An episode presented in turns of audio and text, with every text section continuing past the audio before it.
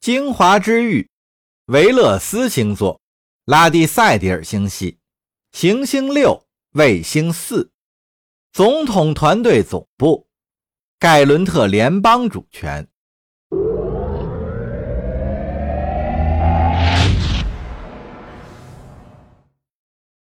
弗里坦总统、内阁成员和联邦参议院代表齐聚一堂。新一殿的全息星图悬挂在他们的头顶上。安文特·杜埃尔上将携全体指战人员出席了本次会议，正在向众人汇报国家安全工作。而他身后的那位是联邦国务卿阿让·盖森。边境地区的所有星门都向本国公民发布了旅游警告。上将的话刚说到一半，至今仍有少量侨民从加达里撤回国内。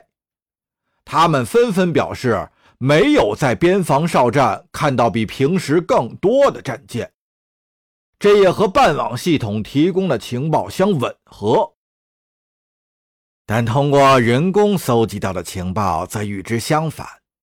阿尼尔插话说：“我们明确知道提波斯赫特正在扩充军队，已经达到了战时水平，只是不知道他们的动向。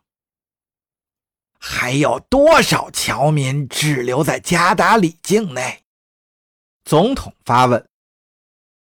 保守估计大约五百万。情报长官回答。其中只有三分之一还和我们保持着联系，其他的人音讯全无，可能被藏起来了，也可能已经遇害了，我们无从得知。还保持联系的那些人，知道他们的下落吗？总统又问道。呃，知道是知道。但不可能通过一次入侵行动把他们救出来啊！上将接过话头，别提什么主动出击，那岂不是中了提波斯的下怀了吗？在获得进一步的预警信息之前，上将停下来瞪了阿尼尔一眼。我们眼下的当务之急就是紧盯着边境地区，要想入侵我国，就必须经过。星图聚焦在盖伦特边境地区，一些绿色三角形标示出了联邦海军执勤舰队的大致位置。就必须经过这里，我们这一侧的防区。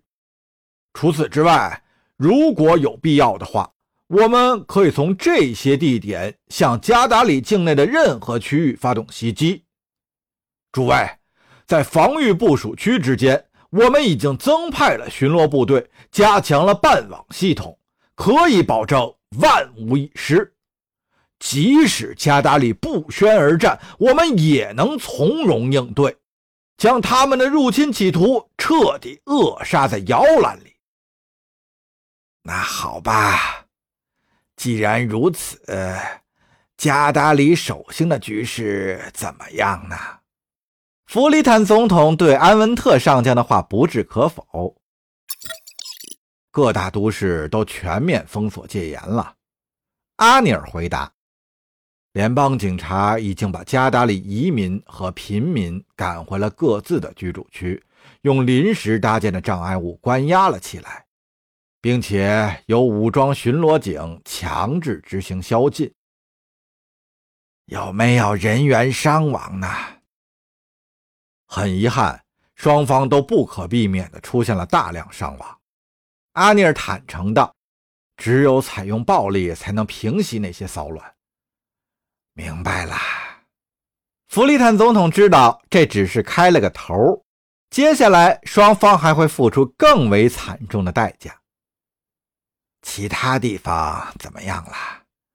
我们知不知道那些加达里移民的动向呢？知道。有好些人其实是支持我们的，阿尼尔接着说道。令人惊讶的是，有些人对提波斯赫特的号召根本无动于衷。但这样一来，我们就不知道该不该冻结他们的财产了。尽管不像加达里守信那么普遍，但我们还是逮捕了几百名加达里平民，他们因为取不出自己的钱而感到很愤慨，这也是可以理解的。真是糟糕啊！总统感叹道。难道就没有更好的方法对待那些加达里人了吗？阿文特埃多尔上将充满自信地说：“呃，军事方面，我们已经是尽善尽美，有了万全的准备了。”阿尼尔仍有些迟疑：“最好能通过外交渠道解决，越快越好。我们对一部分本地居民采取了极权主义措施。”这里毕竟是盖伦特联邦，很多人都会认为我们的政策违反了这个国家最基本的民主原则，不给出解释无以服众啊！外交渠道，等赫特什么时候改邪归正了再说吧。”弗利坦总统愤然骂道，“假如还有这种可能的话，呃，你们那些还好说。”恐怕我这个才是真正的坏消息啊！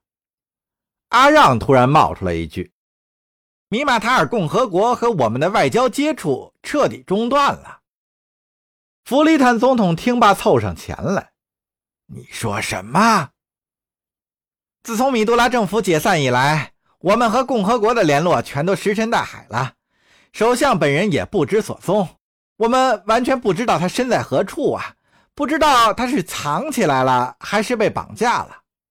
绑架！弗里坦总统大惊失色。阿尼尔确认了一遍新闻，最后一次见到他是在共和议会办公署的军营里。我们还能收到后续的报道，不过现场有枪战的痕迹，若干名卫兵或死或残，首相本人已经不见了。更重要的是，我们还不能排除政变的可能性啊！阿让补充道：“自从马拉图发起了针对米杜拉的不信任投票之后，就再没有人见过马拉图沙克尔议长。其他部落都在忙于内讧，他们的政府连一个能牵头的人都不剩了，所以也就没有合法的选举候选人了。而天使企业联合体那些家伙……”我们当然知道他们处在权力的真空期。弗里坦总统声色俱厉。问题是，我们能帮上什么忙呢？共和国上下普遍陷入了恐慌。阿尼尔说道：“所有人都千方百计地往外逃，所有航线都挤满了出逃的难民。我们根本不知道该把他们安置在什么地方。而且，过去四十八小时内。”难民的人数已经翻了几番，大天使巡逻舰队紧随其后。不知道为什么，他们非常痛恨这些逃离共和国的人。总统似乎已经忍耐到了极限。我们呢？我们有没有保护那些难民？那个地区交通流量太大了，而且要想保护难民，难度也不小啊。埃多尔上将回答说。不过，如果你能发布一条旅游警告的话，再发一次警告吗？弗里坦总统大声喊道：“在我们的两条边境上都搞交通管制吗？还得向共和国境内的本国移民发出警告啊！他们现在的处境也是堪忧啊！”阿让清了清嗓子，提醒说。我知道这会带来政治上的不利影响，但我们别无选择呀！不利影响！弗里坦总统大喊一声：“说的轻巧，我只怕会引起全民恐慌啊！”可新闻报道肯定会加剧这种恐慌。阿尼尔接过话头，因为发现了斯塔科马人的存在，共和国的局势变得一发不可收拾。媒体们把镜头都对准了边境，实时报道米马塔尔人的恐慌，还有我们不得当的处置方式。现在外面阴谋论满天飞，一是探讨莫卡冷事件的所谓动机，二是关于加达里屠杀盖伦特平民的传闻。我们这届内阁的地位应该已经不太牢靠了。好吧，那依你们看呢？总统问道：“咱们都是多年的老战友了，像这样的困境还是第一次碰上。有把握应对这个挑战吗？”房间里的某些人敷衍似的点了点头。你们到底有没有把握应对这个挑战？弗里坦总统拍案而起，众人齐声应道：“有，有。”很好。总统直挺挺的坐了下来。上家，继续巡视边境。从现在开始，每隔两小时就向我汇报一次。如果有必要的话，加派些人手。别把希望都寄托在办网系统上。我们以前已经有过迷信科技吃大亏的经历了。呃，遵命，阁下。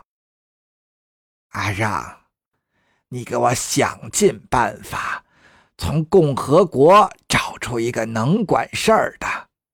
还有，在这儿的所有人都去想办法找收容所安置那些难民。上将，我会发布你要的旅游警告，可你也得帮帮我呀！一旦发现大天使攻击了我们境内的难民，最好让他们也能吃点苦头。呃，乐意效劳，阁下。阿尼尔，尽你所能，从外面网罗一些新的耳目，打探一下那边发生了什么事儿。我们的首要目标是找到卡林米杜拉，能帮的忙尽量要帮，务必满足阿让的一切需求。明白，阁下。其他人都给我保持冷静，干好你们手头的工作。虽说我们需要顶梁柱，但只靠几个人撑场面，其他人坐着看戏，我们的国家也成不了世界之最。齐心协力，共度难关吧。好了，解散。人群朝出口涌去，弗里坦总统却轻轻拍了一下阿尼尔的肩膀：“你先等一下。”总统一直等到所有人都出了门，才压低声音说道：“有没有探到什么风声？”他冷冷地问：“还没有。”情报长官无奈地说：“不过，既然经纪人已经插手，那肯定会牵涉某些高级官员，甚至可能就在我们的内阁里。你怎么知道的？因为又有一名技师变成了浆糊，这次是在边境地区的某个哨站里。”弗里坦总统摇了摇头：“阿尼尔。”你可别跟我说这事。我们认为他还没有来得及搞破坏，就已经毙命了。阿尼尔揉了揉眼睛，有几十个技术能手正在那边进行测试，不过也没查出有什么问题。我都听说了，我知道，不过调查还得按部就班的进行。不管能不能搞清楚加达里那边的状况，我们的整体战略都是保卫边境。现在也正是这么做的，不过更让我担心的是，经纪人到底是怎么找到那个技师的？你想表达什么，总统先生？知道那些技师身份的人屈指可数。办网系统是我们的最高机密之一，那些人的私生活都受到二十四小时密切监视，无论他们做什么，我们都知道的一清二楚。也正是因为如此，这些技师才能领到一大笔薪水。只有少数有权限通过保密认证的人，才能查出他们的身份，并且得知怎样破坏办网系统。直说吧，阿尼尔，你是在怀疑内阁里的哪个人呢？弗里坦总统抱起了双臂。阿尼尔深吸了一口气：“阁下，一般来说，办网系统非常复杂。”只有海军官员才懂得相关的专业知识。弗里坦总统变得脸色煞白，和阿尼尔的肤色有一拼了。如果内鬼是卫戍司令埃杜尔的话，我们没有证据，总统先生，仅仅是怀疑。啊，好吧，阿尼尔，但愿你是错的吧。总统喃喃说道：“说实话，这是我今天听到的最可怕的消息了。”情报长官顿了顿，脸上睿智的神情渐渐褪去，显出一丝疲态。其他的恐惧都有适当的理由，你可以战胜他们。阿尼尔不禁感慨道：“唯独这种情况是最糟糕的了。”